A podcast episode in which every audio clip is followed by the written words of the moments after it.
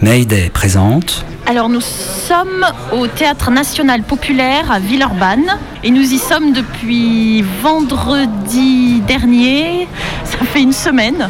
Alors le théâtre est occupé principalement pour euh, arrêter cette réforme de l'assurance chômage qui a été remise sur le tapis et qui pour le coup concerne tout le monde et pas spécialement les intermittents d'ailleurs. Dans les revendications, il y a aussi euh, l'extension du RSA pour les jeunes de moins de 25 ans. Il y a aussi euh, l'extension de cette année blanche et de l'extension de ces droits euh, aux intermittents de l'emploi dans la restauration, dans l'événementiel, dans l'hôtellerie, qui sont les grands oubliés. Voilà, vraiment. Nous, en occupant le TNP, c'était un peu notre volonté que les artistes qui occupent les théâtres ne soient pas les seuls à s'exprimer. Ils essayent de participer, modestement, à la visibilité de l'expression populaire et citoyenne.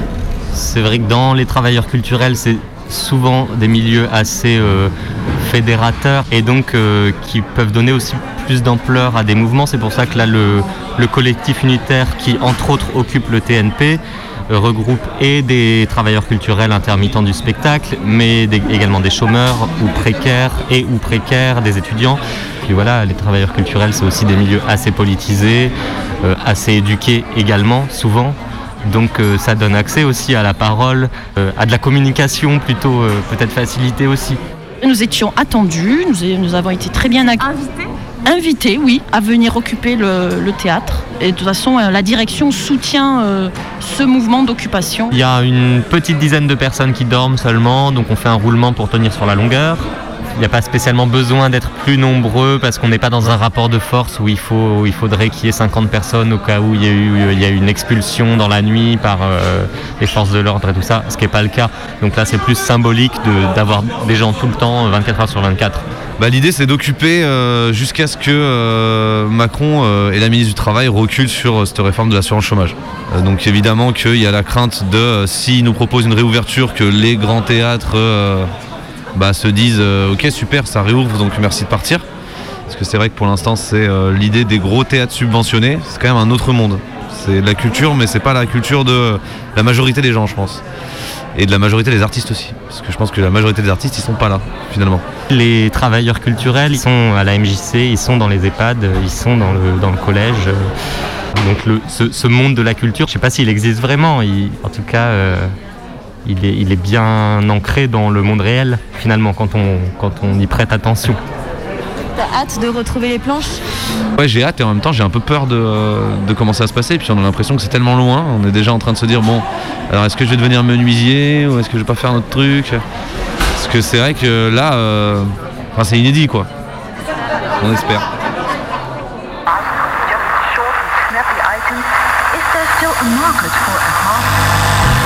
Commençons par le commencement, c'est-à-dire euh, le début.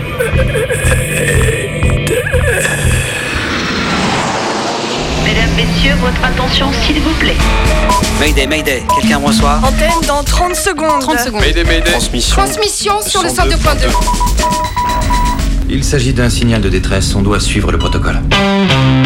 Mayday Mercredi 18h sur Radio Canu. pendant une heure. Se balader, explorer, interroger, rencontrer, jouer, faire des histoires et en créer. Mayday, l'émission qui passe le mur du son. Saison 3. 3.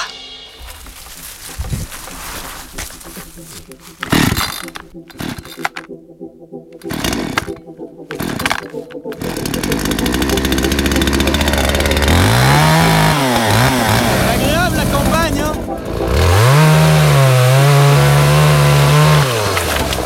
C'est marrant parce qu'assez spontanément pendant le confinement, je me suis mis à bricoler chez moi et ça m'a fait vachement bien de faire quelque chose de mes mains et de réfléchir à bah, justement assembler des planches ensemble, à monter. euh. et donc du coup, euh, je me suis dit que c'était quelque chose euh, que j'avais envie de tenter un peu plus.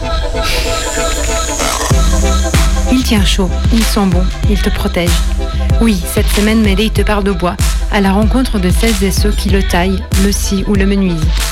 Du bois sous toutes ses formes, en bûche ou en planche, du bois qu'on plante ou qu'on arrache. L'idée, c'est de couper quelques temps après la perte des feuilles, quand l'arbre commence à faire ses réserves et à vraiment ramener toute l'énergie euh, dans ses racines. Et avant le printemps, là où au contraire, toute son énergie va se redéployer en périphérie et dans la partie aérienne euh, de l'arbre. Bah, en fait, les haches, elles servent à rien, les mecs, faut tout faire à la tronçonneuse, non Si, si, on va débiter le gros et après, on... après, faut enlever les petites branches pour pouvoir le charger. Il y a plein de bruits de, des machines qui ont chacune leur bruit particulier et puis euh, aussi la crainte qu'on peut avoir de certaines machines parce que globalement, c'est quand même beaucoup de trucs coupants. Et donc, euh, il faut appréhender un peu ces, ces peurs-là prélever des arbres morts, on s'est un peu remis en question sur le fait de automatiquement les enlever, même en milieu forestier. Parce qu'on se rend compte qu'en fait, ils, euh, apportent aussi pas mal de niches euh, pour la faune locale euh, et les insectes. Du coup, là, ça peut être intéressant d'en laisser. C'est quoi ça comme arbre? Un amandier? Pendant une heure, Mayday envoie du bois sur les ondes de Radio Canu. Et l'amandier, c'est bien pour se chauffer? C'est un bois. C'est très lourd, très dense. Ça brûle tout doucement pendant très longtemps.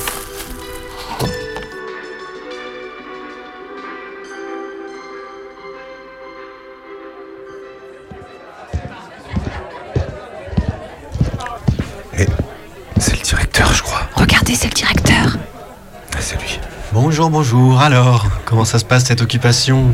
Bonjour. Super, on avance bien. Merci de nous permettre de rester d'ailleurs. Ah oui, oui.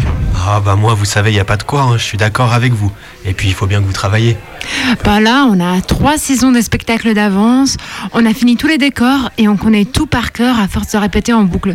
Pour être honnête, on ne sait plus trop quoi faire. Ah bah oui. Très bien, très bien. Alors si c'est comme ça, euh, si vous savez pas quoi faire, il y a l'estrade qui mériterait d'être refaite. Ça vous dit pas que de vous mettre un peu à la menuiserie Hein? Allez. Alors c'est bon, bonsoir Radio Camille. Écoutez, on est en, on est en post, euh, carnaval. Le, le, le, a été brûlé. Euh, tout le monde est là et on est sur la plaine quoi. Il y a plein de gens. C'est chouette.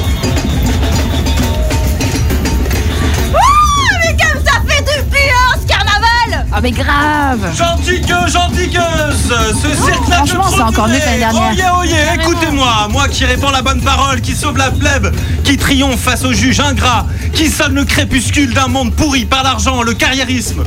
Je les connais, moi, nos dirigeants incapables. J'ai fait leurs écoles, fréquenté leurs soirées, bu leur alcool. Ils s'arrangent tous mais, c'est qui lui là Le mec habillé en noir là Avec de grandes ailes Oui, oui, là, le mec là qui est monté sur l'escabeau. Loin de tout ça Ben, c'est le roi de Branco. Il est un peu perché. Je suis.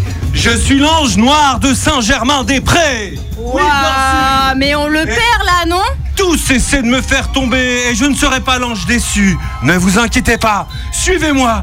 Suivez, suivez votre guide, votre sauveur. Attends. Je suis là. File-moi ta planche là. Euh, je reviens. C'est Juan. Ah Ah ah, mais, mais meuf, mais qu'est-ce qui te prend? Mais pourquoi tu l'as agressé comme ça? Non, t'inquiète, je le connais, Juan. Quand il est bourré, il raconte n'importe quoi.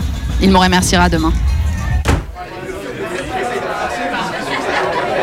On va pas se mettre à la menuiserie quand même, hein Ouais, c'est un peu abusé de nous faire refaire l'estrade gratos, non? Mais grave On va lui dire, non Au directeur Euh, non, non, attendez, ah, attendez. En vrai, si on se met à avoir des revendications sur les conditions de travail, on va se faire taxer d'anarchistes et se faire évacuer comme à Bordeaux tout à l'heure. Enfin, je sais pas si vous avez vu, mais c'était craignos, craignos. Bon, ben... Quelqu'un s'est aiguisé une scie Donc, ouais. Toc. J'affûte ma lame. C'est une lame de scie carbure sur une petite scie portative. C'est de l'affûtage. De l'affûtage. C'est un métier, affûteur. Hein. Et plus tu as des outils tranchants, plus après tu as un état de surface qui est propre, sur le bois ou sur le métal, peu importe. Hein. Au départ, je l'ai acheté pour affûter toutes mes lames de scie, que ce soit sur ma machine à bois ou sur euh, ma scie plongeante ou mes scies circulaires. Là, je règle donc l'inclinaison du bout de la lame en carbure. Là, je la fixe. Je fixe ma lame sur le bâti et je fais coulisser à vide sans que la meule tourne. Bon, on va faire un petit essai. Donc là, je suis à zéro. Donc je retire ma lame un peu, je la mets un peu en retrait, je mets en route le moteur. Et voilà. Et on va voir si ça mord. Voilà, donc là j'arrête, je démonte ma lame et je regarde la trace. Tu vois, regarde la lame. Par rapport à celle-ci, il y a des traces de, de bois là, de résidus de bois. Et celle-ci, t'as vu? Ah ouais, c'est nickel. C'est euh, un, comment, un effet glace, miroir. Et donc là, c'est tranchant. Et ben là, normalement, c'est tranchant. Je, je regarde avec mon doigt, ouais.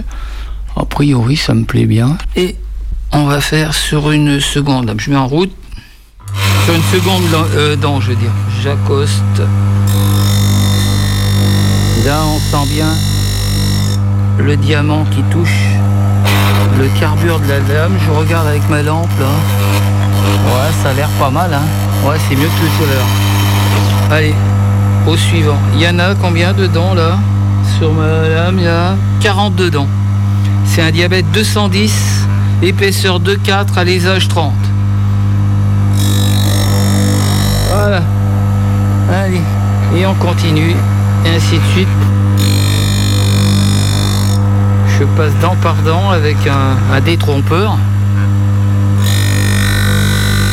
Normalement avec euh, la petite pige,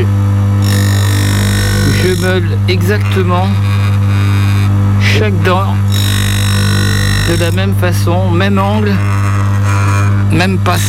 C'est-à-dire que je l'use de la même façon tout le tour.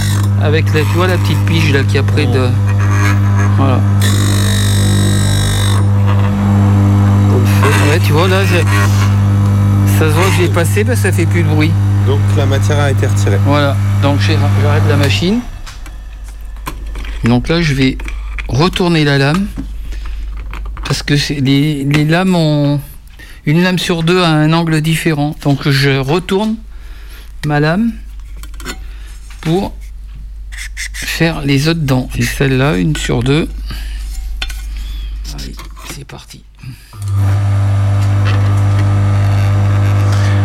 Ah, le son strident des machines de papa.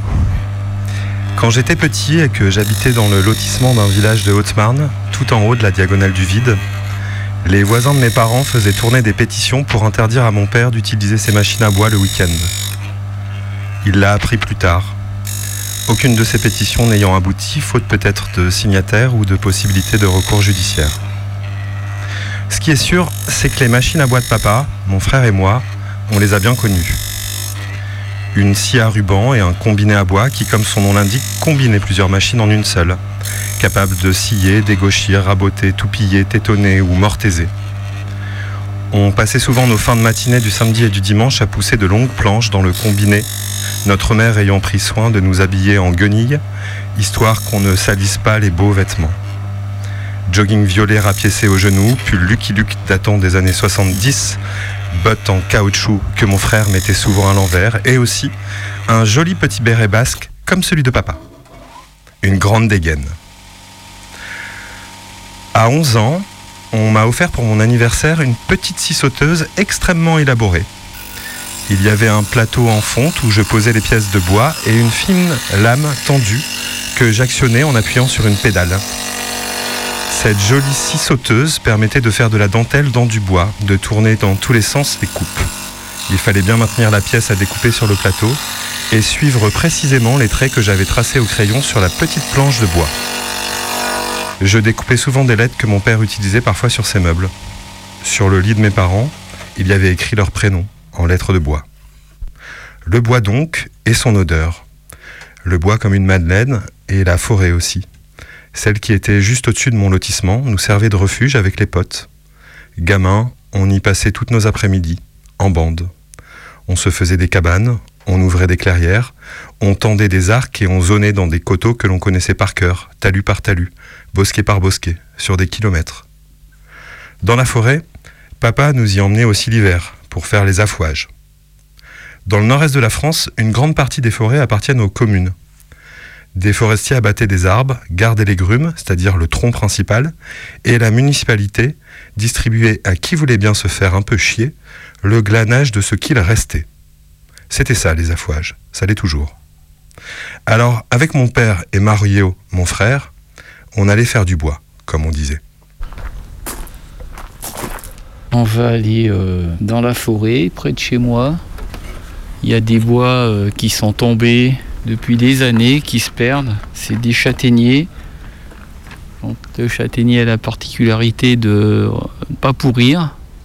Il reste sain, donc c'est du bois qui a séché sur, pla- enfin, sur place, quoi, et qui est encore très bon pour euh, notre chauffage en hiver. Et euh, on y va comment alors? On y va avec une, euh, une vieille 2 chevaux camionnette qui marche très bien, avec un moteur de 2 chevaux 6, couplé avec une boîte courte de 2 chevaux 4, qui passe partout. C'est pratique. Et concrètement, on va faire quoi là-bas alors? Eh bien, on va couper un arbre, on va le débiter, et on va charger, et retour maison. Allez Je monte à côté de mon père, dans cette vieille deux chevaux déglinguée, sans porte et sans contrôle technique. La mécanique et le bois, donc, ça a toujours été ses trucs. Il passe son temps dans son garage à faire des meubles ou bricoler des moteurs de voitures, de motos, de tondeuses, de débroussailleuses, de motoculteurs, de tronçonneuses. Il n'habite plus en Haute-Marne, tout en haut de la diagonale du vide, mais dans la Drôme. Ici, les forêts domaniales, celles qui appartiennent à la commune, sont peau de chagrin. La plupart appartiennent à des propriétaires privés, qui les laissent en friche. Les arbres tombent et pourrissent, les ronces gagnent du terrain. Et ça, il a peut-être tort, mais ça gonfle mon père. Ça l'arrange bien aussi. Petit truand, il va débiter ses arbres morts depuis des années, sans rien demander à personne. À la sauvage, pour se chauffer les hivers. C'est sûr, il n'est pas très écolo. En tout cas, pas comme on l'entend en général, bien sûr. Ça le rend triste la disparition des oiseaux, l'effondrement de la biodiversité, les espèces invasives, la pollution des nappes phréatiques. Mais il continue quand même à allumer des moteurs pour retirer des ronces, retourner la terre, couper l'herbe, scier des planches, se balader dans la montagne.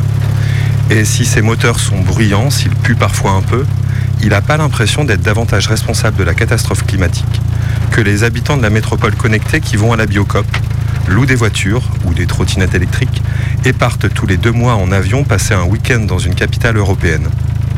Enfin, quand c'était encore possible. Maintenant qu'il y a la pandémie, ils rêvent tous de retour à la Terre. Ça doit bien faire marrer mon père.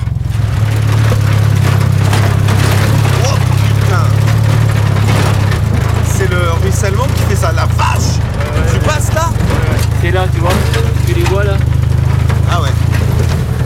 Comment ça s'appelle quand on va braconner du bois comme ça Je sais pas.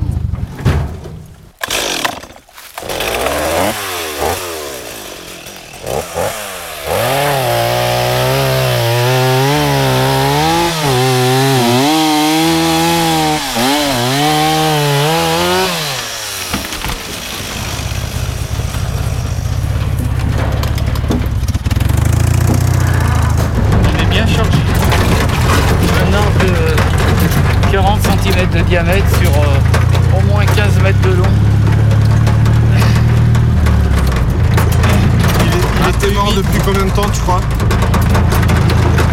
Au minimum 5 ans. Comment chauffer sans détruire, détruire la forêt Ça c'est une bonne chose. Ah, je suis. Pourquoi tu dis que tu détruis pas la forêt là Ben, Parce que c'est des arbres qui étaient déjà morts et qui étaient. euh, Bon, peut- peut-être que ça fait du compost. Est-ce que tu crois que écologiquement c'est mieux de se chauffer au bois Ben, le mieux c'est l'électrique avec le nucléaire.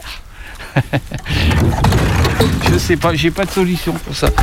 Ah, Le solaire, euh, peut-être, ouais, avec des panneaux, j'y crois qu'à moitié. Après, il faut recycler les panneaux. Donc, il n'y a pas de solution idéale à mon avis. Ou alors, je ne les connais pas. Voilà. Et c'est quoi le, le problème écologique du chauffage au bois C'est les particules. Les particules fines qu'on ne voit pas et qu'on respire. Voilà. Alors voilà, on est là dans cette forêt privée, comme des voyous, la tronçonneuse à fond, et moi je suis content. J'aime bien. J'aime bien être là, avec toi, papa. J'aime bien.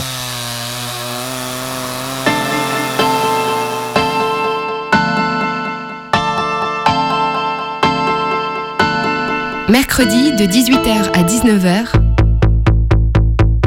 Mayday sur Radio Canu.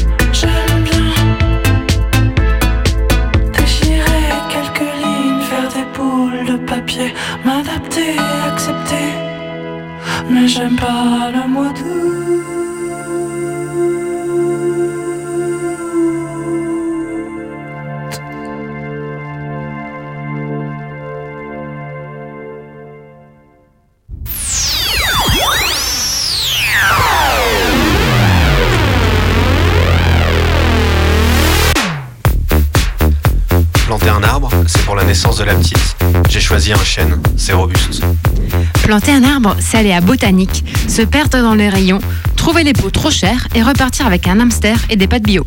Planter un arbre, selon Anne Rigail, directrice générale d'Air France, c'est compenser les émissions de CO2 des 400 vols intérieurs quotidiens de la compagnie.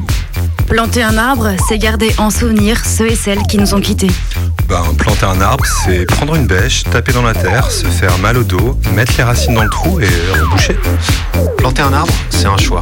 Avec mes 300 pétales sur mon compte client, j'avais le droit soit au coffret shampoing masque élargissant en protéines de soja, soit tout reverser à la Fondation Yves Rocher pour protéger la planète. Sans pétales, un arbre planté.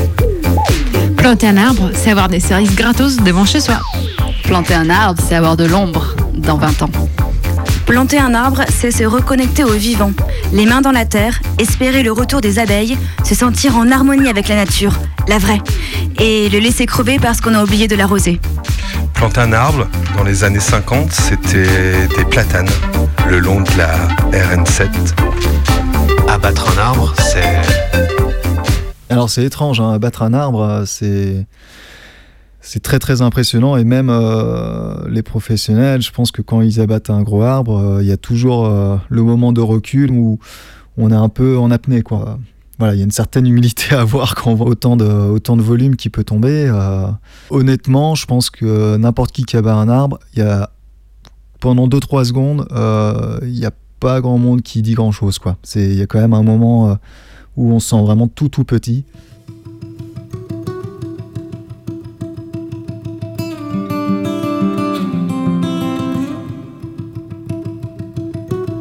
Alors, euh, bah, je m'appelle Christophe.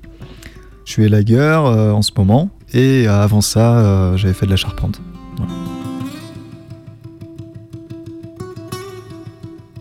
Pourquoi on abat un arbre? Bah, Il y a plein de raisons différentes. Ça peut être tout bêtement, il nous gêne et on n'a pas envie qu'il soit là et du coup on va l'abattre pour aucune raison si ce n'est qu'il gêne une personne ou, un projet urbain ou autre. Euh, après ça peut être euh, tout simplement bah, pour exploiter le bois, soit pour le bois de chauffage, soit pour euh, la construction. Ça peut aller de la palette à, à des grosses pièces de charpente. Quoi.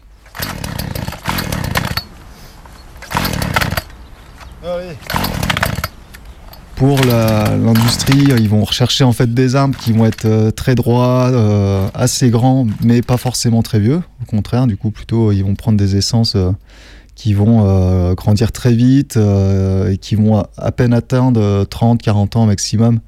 Et euh, ils vont les abattre selon un calibrage bien précis qui sera euh, du coup euh, facilement exploitable pour les scieries industrielles.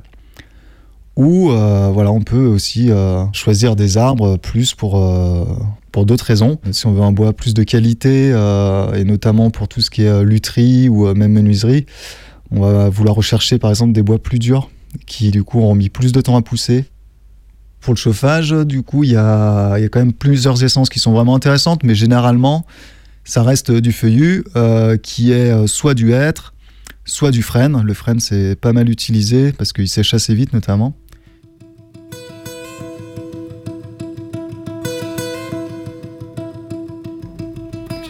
Après, du coup, pour euh, par exemple faire son bois de chauffage euh, sur sa petite parcelle, euh, la sélection, voilà, elle est toujours subjective. hein. Mais grosso modo, on va rechercher un arbre qui sera du coup plutôt soit en fin de vie, soit ça peut être intéressant de prendre un arbre déjà mort sur pied, qui est encore debout, parce que du coup il aura déjà séché sans être au contact du sol, et du coup il aura moins moisi, mo- subi moins de champignons potentiellement. Soit on va préférer certains arbres par rapport à d'autres, même s'ils sont plus petits. C'est-à-dire que s'il y a plein de petits arbres assez euh, vigoureux qui euh, peuvent prendre le dessus sur un autre, auquel on tient et qu'on veut euh, préserver en gros sa vitalité au maximum, on peut justement inhiber, voire enlever complètement les arbres environnants. Après, souvent, ça va être le plus gros arbre, à l'inverse, qu'on va prendre pour laisser la place aux plus petits. Du coup, voilà, c'est soit dans un sens, soit dans l'autre. Alors le bois de chauffage, euh, comme le bois de construction, euh, c'est un bois qui est coupé, euh, en théorie, uniquement l'hiver. Alors pourquoi l'hiver Tout simplement, la sève redescend en fait dans l'arbre, elle quitte la périphérie des branches et même des racines. hein. L'arbre fait tomber les feuilles, fait tomber aussi certaines racines dans le sol, et euh, l'énergie de l'arbre va redescendre et se concentrer dans les racines et dans le tronc. L'arbre, du coup, une fois qu'il sera coupé, euh, le temps de séchage sera beaucoup plus rapide.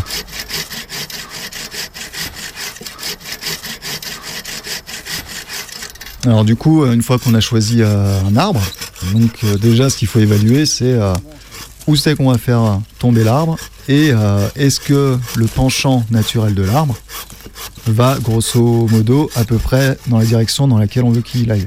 On va déjà voir dans quelle mesure, si on le fait tomber, il va pas s'accrocher dans d'autres arbres, est-ce qu'il y a une clôture, etc.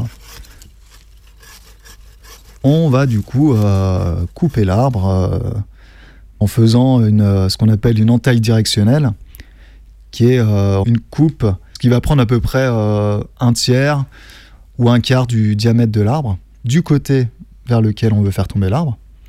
Et ensuite, on va refaire une deuxième coupe qui sera à l'arrière de la première entaille, qui, elle, va créer euh, la chute de l'arbre en tant que telle.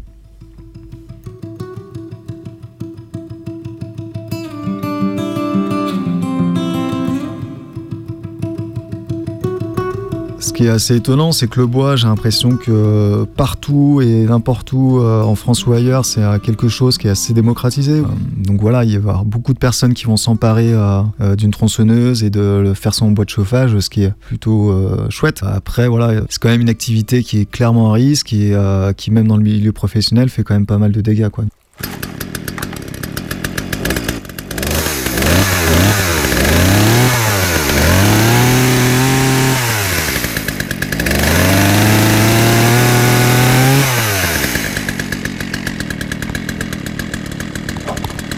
On va dire euh, un arbre qui par exemple euh, est abattu dans une pente et admettons que nous on était sous le tronc et en fait le tronc vient se coincer ou carrément euh, nous rouler dessus ou sur le collègue qui était un peu en contrebas.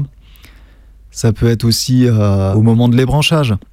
C'est-à-dire que quand le fût est à terre, et à ce moment-là, en fait, il peut y avoir vraiment des, tensions très très fortes sur les branches, et du coup, ça peut carrément des fois catapulter la personne qui coupe la branche. Euh, une autre chose aussi qui arrive pas mal euh, comme accident, malheureusement, c'est euh, le fait que le fût, quand on commence à le couper, c'est qu'il éclate, et là, forcément, quand on le coupe, bah, la tête, elle est pas très loin de l'arbre. Et en fonction des saisons et des essences, en fait, ça peut plus ou moins arriver. Le frêne, par exemple au printemps, ça va être un bois qui va pouvoir facilement éclater. Après, il y a des techniques de coupe qui font que ça prévient ce genre de situation.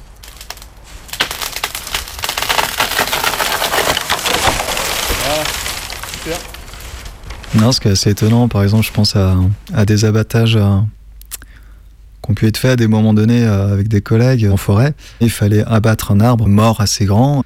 Et euh, dans cet arbre, il s'avérait qu'il y avait un, nid d'oiseaux. Pendant que l'arbre était en train de tomber, heureusement, il y en a quelques-uns qui ont, réussi à s'échapper. Mais il se trouve qu'il y en avait un ou deux qui étaient restés dans le nid, quoi.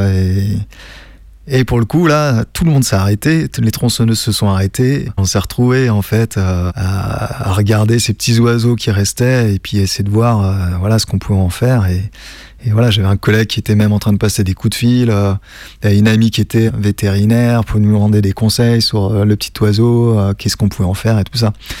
Voilà, donc là c'est assez rigolo en fait de voir ce contraste entre des personnes qui peuvent sembler des gros bourrins et qui en même temps face à la pas à la destruction de l'arbre pour le coup parce que là était mort mais face à la destruction aussi potentielle du vivant euh, d'un coup en fait euh, peut sembler euh, dérouté et complètement gêné quoi en fait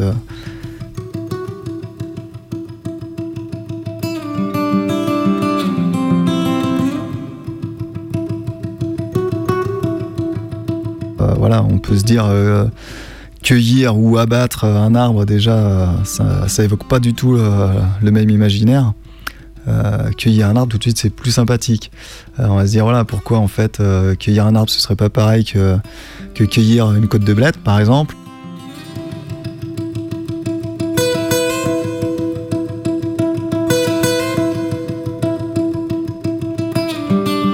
On dit souvent en fait qu'il y a de plus en plus de bois. euh, et de forêts en France. Après, voilà, il y a aussi cette thèse qui dit que euh, effectivement, euh, on a plus de forêts, mais euh, de forêts diversifiées, euh, saines et euh, viables euh, de moins en moins.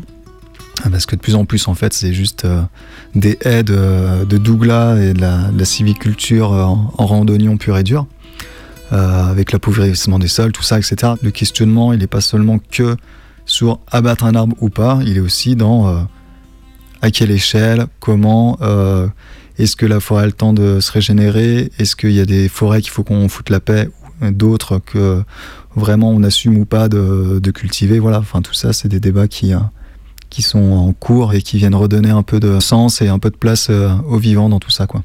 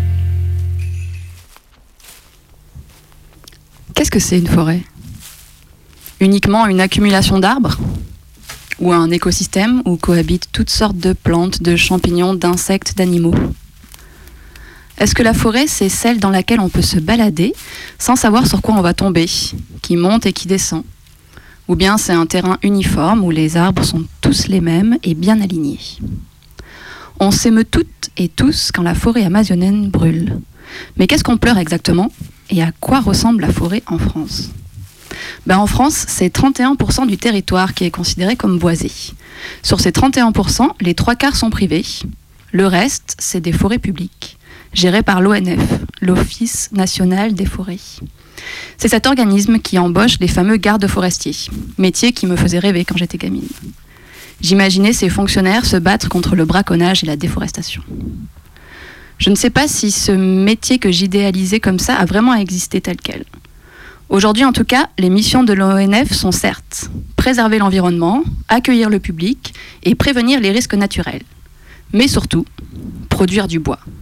C'est en tout cas ce qui apparaît en premier sur la liste sur leur site internet. En 2001, l'ONF signe un contrat avec l'État qui stipule qu'il doit augmenter sa productivité, notamment en diminuant ses effectifs. Parmi les gardes forestiers qui y survivent, il y a des suicides. Beaucoup. 24 entre 2004 et 2011. Impression d'être une usine à bois. Disent les employés de l'ONF. C'est en effet 40% du bois commercial français qui est produit sur les 25% de forêts gérées par l'ONF. Les forêts publiques servent donc à vendre. Et on y pratique bien la coupe rase, qui consiste à tout couper pour tout replanter. Alors que selon certains, dans une forêt bien gérée, on n'a pas besoin de planter d'arbres. On coupe simplement les plus grands, les plus petits prennent leur place et puis ils, en ressèment d'autres. Le sol n'est jamais à nu, on ne détruit pas toute la biodiversité et les autres plantes continuent à y vivre.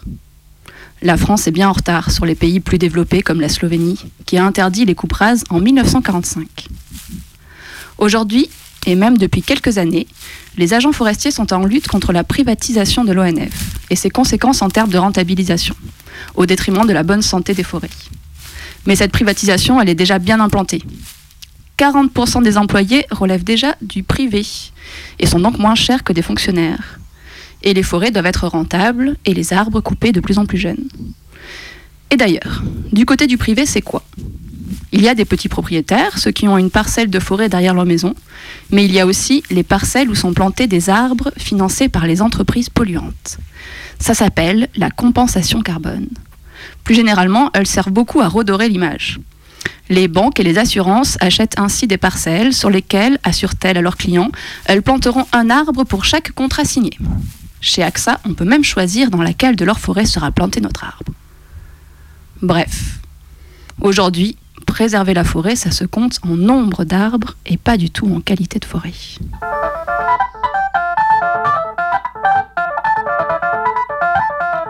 Mais est-ce qu'on peut appeler ça une forêt? La question se pose, hein, c'est bien une plantation d'arbres? Si on tend l'oreille, t'entends les oiseaux toi? Si on regarde le sol, il n'y a pas de vie, il n'y a aucun végétaux qui pousse. La seule chose qu'on a obtenue, et c'était l'objectif, c'est d'avoir 1000 épicéas à l'hectare.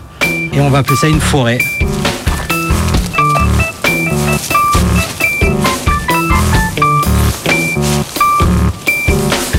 Ça n'a pas du tout les attributs d'une forêt. Si je regarde le sol, j'ai des aiguilles d'épicéa. Si on creuse, on va pas trouver de lombric ici. Il n'y a rien. J'ai plusieurs années d'aiguilles empilées les unes sur les autres. Elles ne sont pas transformées, ça fait pas de l'humus. Elles restent là, il se passe rien. Pas de vie. Olivier, Ouais. t'as une jolie taille, Olivier. Quoi? Je veux dire, tu as une taille vraiment idéale, Olivier. Non mais attends, pourquoi tu répètes sans arrêt mon prénom là? Olivier, Ouais. tout est harmonieux chez toi, Olivier. Il n'y a pas une branche de trop. Quoi? Je veux dire, tu es vraiment bien fait, Olivier. Non mais vas-y, arrête là, c'est gênant. Tu les aimes, mes olives, Olivier? Non mais là, c'est pas possible. Et mon tronc? Tu l'aimes, mon tronc, Olivier? Attends, arrête, vraiment là, arrête. Sans plus, personne comprend ton cinéma. Tu viens avec moi, Olivier Je sais pas, où ça? On rejoint les potes à l'olivret, Olivier. Franchement, t'es lourd. Ça fait longtemps que t'es là, toi? Trois ans. Et euh, tu t'es installé ici pour faire quoi? Euh, pour cultiver en collectif, pas trop loin de la ville. C'est la période de la taille, euh, enfin c'est une des périodes de la taille des oliviers. On les taille pour qu'ils renouvellent euh, leur végétation, qu'ils renouvellent leur bois et qu'ils nous donnent des olives qui restent en bonne santé, qui résistent à la sécheresse et. On anticipe le vieillissement du bois et de la végétation. Du coup, on coupe ce qui est en train de vieillir. Et les terres sur lesquelles on est là, comment vous y êtes installé Pour les oliviers, on avait déposé des petites annonces dans les moulins. Euh, on nous a proposé cette belle oliveraie qui a 180 arbres, qui était en plutôt bon état. Des gens avec qui on s'entend pas trop, on parle que d'olives avec eux, pour pas s'énerver, mais euh, ça va. C'est des gens assez âgés. Et c'est quoi le deal avec eux? On leur donne euh, des litres d'huile chaque année. En matière de loyer, on va dire. On a appris en étant employé, en étant payé pour faire le même travail qu'on fait maintenant pour nous. Quoi. Le fait de travailler en collectif, bah, ça comporte des immenses avantages par rapport à travailler seul. Enfin, c'est une manière de vivre. Et le fait que ça se répète chaque année. En dehors du fait que c'est nécessaire et que ça nourrit plein de personnes, je crois que j'aime bien le truc euh, du, du rendez-vous un peu. Où chaque année on y revient, chaque année l'arbre répond, on taille, les arbres réagissent, on réagit à comment ils ont réagi. Ouais, j'aime bien ça. Ouais.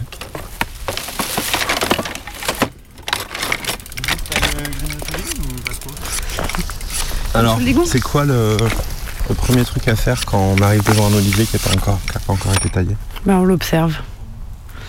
On tourne autour. Moi, c'est ce que je fais. Je tourne autour et je l'observe. Voir s'il est, s'il est bien formé. S'il faut plutôt lui faire une taille de formation pour le reformer ou une petite taille. Alors, moi, c'est Mel. Euh, J'ai 30 ans, 31 depuis 4 jours.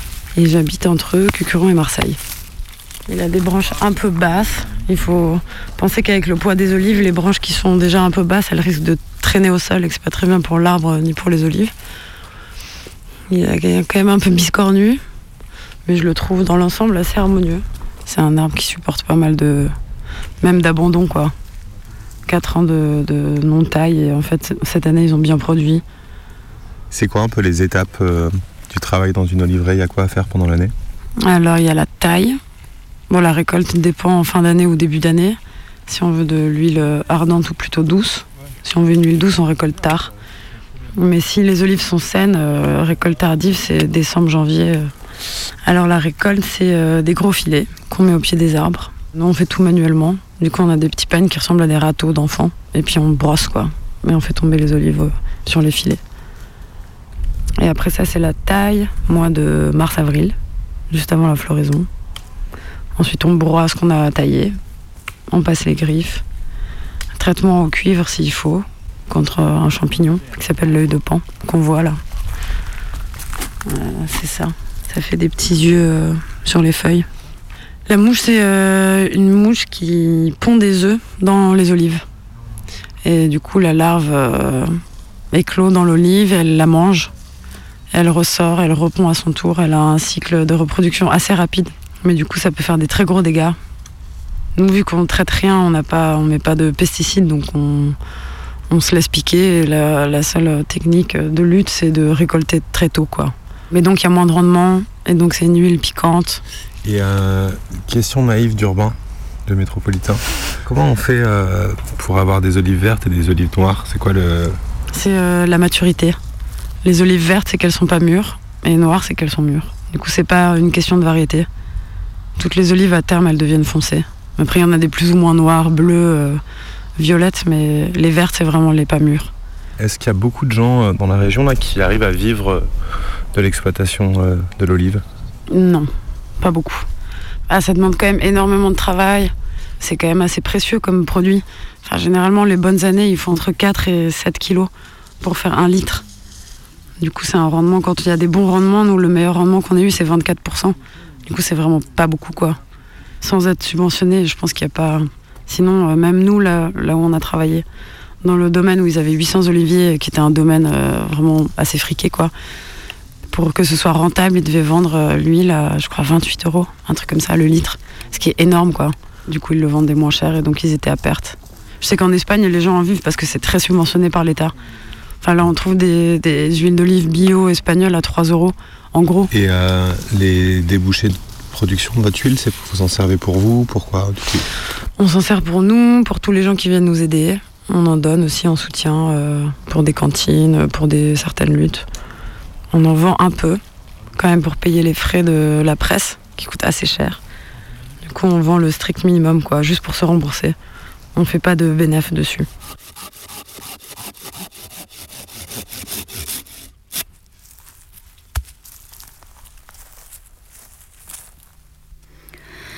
Oh là là, tu sais Miguelito, bah, ces vacances c'était vraiment magnifique. Regarde, regarde là. Là sur la photo, bah, c'est les arbres dont je t'ai parlé. Ouais. Bah c'est incroyable, non? Qu'un arbre il puisse pousser aussi, aussi haut. Ouais. Mais en fin de compte, qu'est-ce qu'il peut faire d'autre de son temps, l'arbre?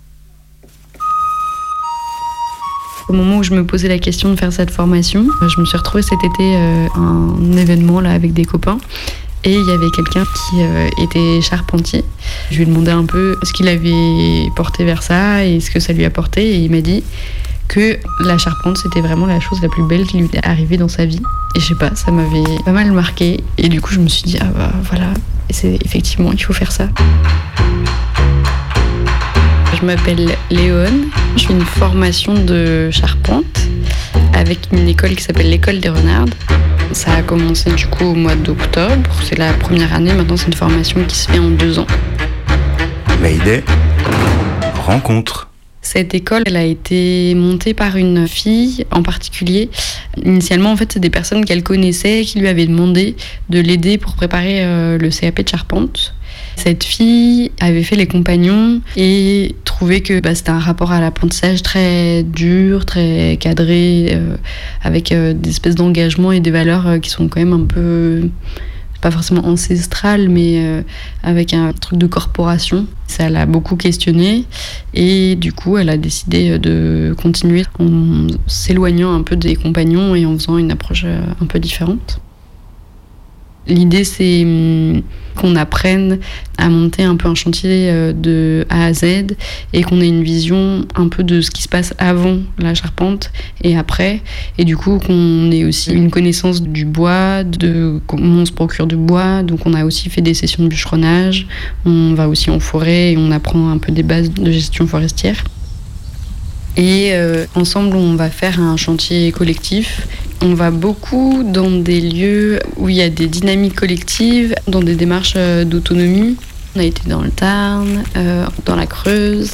Les premières sessions, on avait fait des maquettes. Et là, on commence au fur et à mesure à passer à des chantiers plus, on va dire, qui ont une destination finale et pas juste une maquette. La dernière session, on a fait des petits abris pour des ruches, des petites maisonnettes qui font 1m50 de haut. Et dernièrement, on a participé à un chantier à la ZAD euh, où ils montaient un bâtiment euh, qui était sur un lieu euh, qui avait été détruit pendant les expulsions. Et du coup, on a taillé ce qu'on appelle une ferme. Dans ce bâtiment, il y avait cinq fermes pensées, donc c'est cinq triangles qui sont les uns à la suite des autres et qui seront reliés après par des bois transversaux. Et euh, on trace un dessin au sol et on place nos pièces de bois et on va remonter les points qui sont euh, tracés sur le sol sur nos pièces de bois en prenant en compte euh, les irrégularités du bois. Et donc on faisait ça avec un petit fil à plomb pour essayer de remonter bien de niveau. Ça nous a pris du temps parce qu'on apprenait en même temps ces techniques-là et que on a taillé ensuite les pièces. Nous, dans la formation, on fait essentiellement de la charpente traditionnelle. L'idée, c'est que les assemblages de différentes pièces de bois permettent d'assurer la solidité et du coup d'utiliser très peu de vis ou de plaques de métal. Donc, c'est vers ça qu'on s'oriente. Et aussi, on, bah, utilise, enfin, ce serait un peu euh, naïf de dire ça, on ne fait pas du tout que du travail à la main. Euh, on utilise des scies circulaires, des tronçonneuses et tout ça. Il y a un peu un idéal, en tout cas probablement pour certaines personnes euh, qui sont en ré- réflexion d'autonomie ou de penser après euh, l'ère euh, électrique ou du pétrole. Il y a un peu cet idéal ou cette recherche d'avoir des outils exclusivement manuels. Et je trouve ça à la fois assez intéressant parce qu'effectivement on n'a pas du tout le même rapport physique. On se rend bien compte de la pénibilité des, enfin beaucoup plus compte de la pénibilité du travail et en même temps ces outils existent, on s'en sert. Et là j'ai plus l'impression que c'est un rapport d'appréhender la dangerosité de ces machines là. Enfin, moi j'ai l'impression pour moi à gérer une certaine peur aussi vis-à-vis de ça, comment se servir des outils sans se blesser et du coup de penser une certaine maîtrise de l'outil.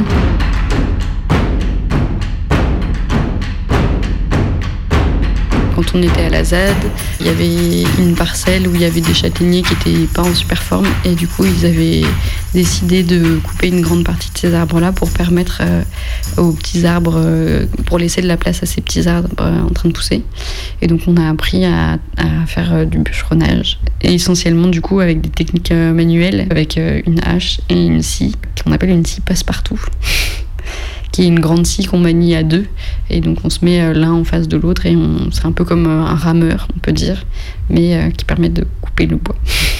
J'ai été assez surprise parce que finalement ça va très vite en sillon. Bah, quand on est en forme, que c'est pas la fin de la journée, finalement en cinq minutes c'est fait. Et quand l'arbre tombe, c'est assez fou l'impression que ça fait. Il y a un bruit, euh, je sais pas, assez indescriptible. Bah, c'était la première fois que je faisais tomber un arbre, enfin, ou que je voyais même un arbre tomber. On a fait ça avec vachement de respect et un... Ouais, ça fait, je saurais pas dire, mais une impression hyper particulière.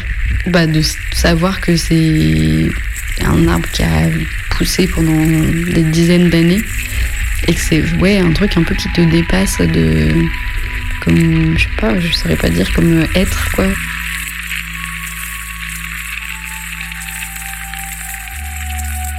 Dans la formation, on est 8 avec 6 filles et 2 garçons. Les métiers du bâtiment, c'est souvent des métiers d'hommes et c'est pas forcément un rapport euh, très simple pour euh, des femmes d'être euh, que avec des hommes, avec un rapport parfois très viriliste. Et du coup, il y a eu un choix posé par l'école pour que ça favorise les femmes. Et globalement, bah, on a une super équipe.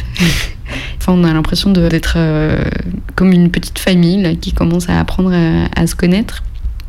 Et puis aussi, on voit qu'il y a beaucoup de liens avec les années du dessus. Et ça permet de découvrir aussi tout un réseau, euh, euh, à la fois en passant dans les différents lieux collectifs ou euh, en faisant des stages avec des anciennes personnes de l'école. Ou, euh, on voit toute cette petite euh, constellation euh, de renardes.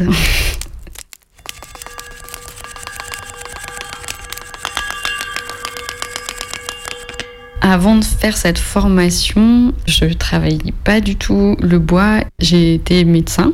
Je sais pas s'il y a eu une bascule à un moment, mais en tout cas, moi, je me suis beaucoup posé des questions pendant mes études. Puis après, j'avais fait une petite pause et puis j'ai quand même pris un poste de médecin. Et ces questions, elles restaient euh, et qui étaient beaucoup liées aux conditions de travail et au rythme de vie qu'on avait, mais qui aussi allaient avec plein de réflexions globales sur la, la santé euh, et euh, de ce qu'on laisse comme liberté de choix aux patients. Et ça, moi, je trouvais que c'était assez difficile.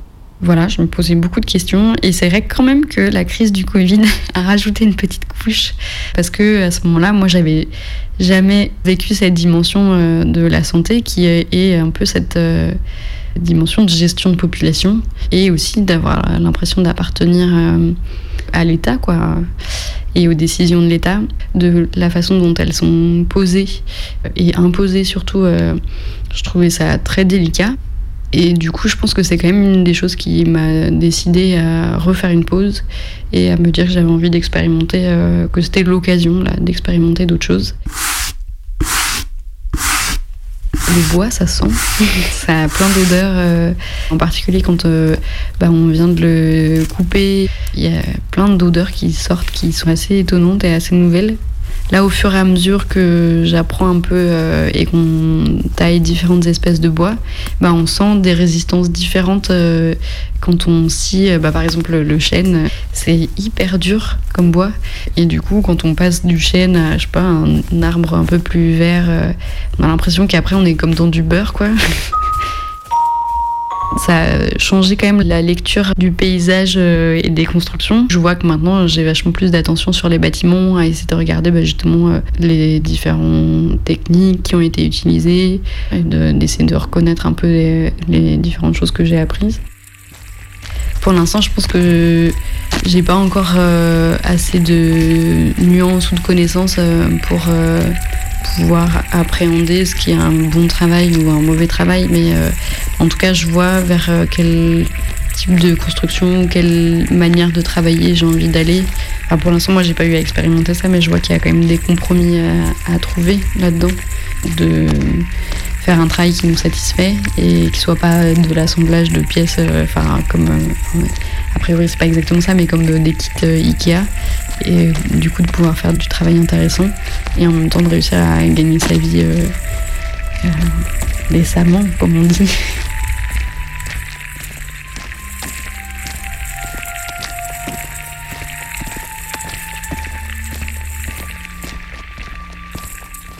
Bienvenue sur votre messagerie. Vous avez un message sauvegardé. Alors, on en est au quoi, quatrième, cinquième jour de chantier. J'ai mal partout, j'ai courbatures à des muscles je ne connaissais même pas l'existence. Il fait froid et je me suis tapé tous les doigts avec un marteau. Je crois qu'il n'y a pas un seul de mes doigts qui n'a pas de pansement. En fait, c'est dur aussi, c'est vraiment physique. Je voulais quand même euh, qu'il y ait aussi cette version-là des choses et pas qu'une version euh, édulcorée. Hein à très bientôt. Ciao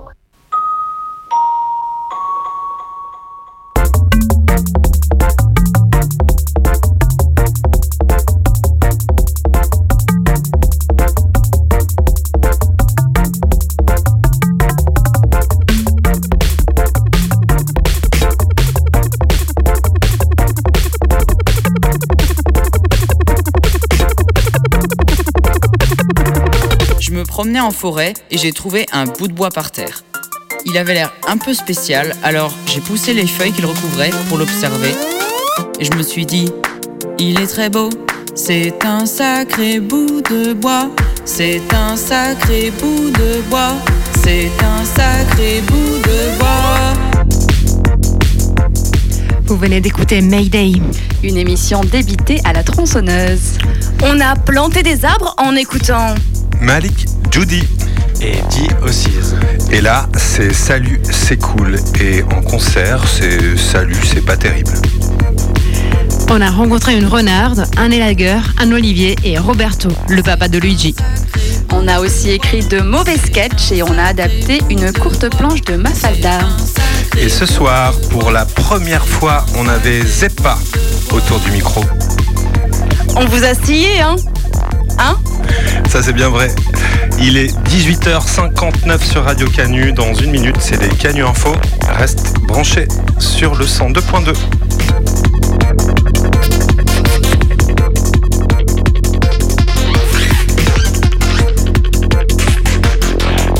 Et maintenant, je prends super soin de mon bout de bois. Je l'amène en ville, on fait des activités, c'est un bon vieux pépère et je le montre à tout le monde. Et on me dit qu'il est très beau. C'est un sacré bout de bois, c'est un sacré bout de bois, c'est un sacré bout de bois, c'est un sacré bout de bois, c'est un sacré bout de bois,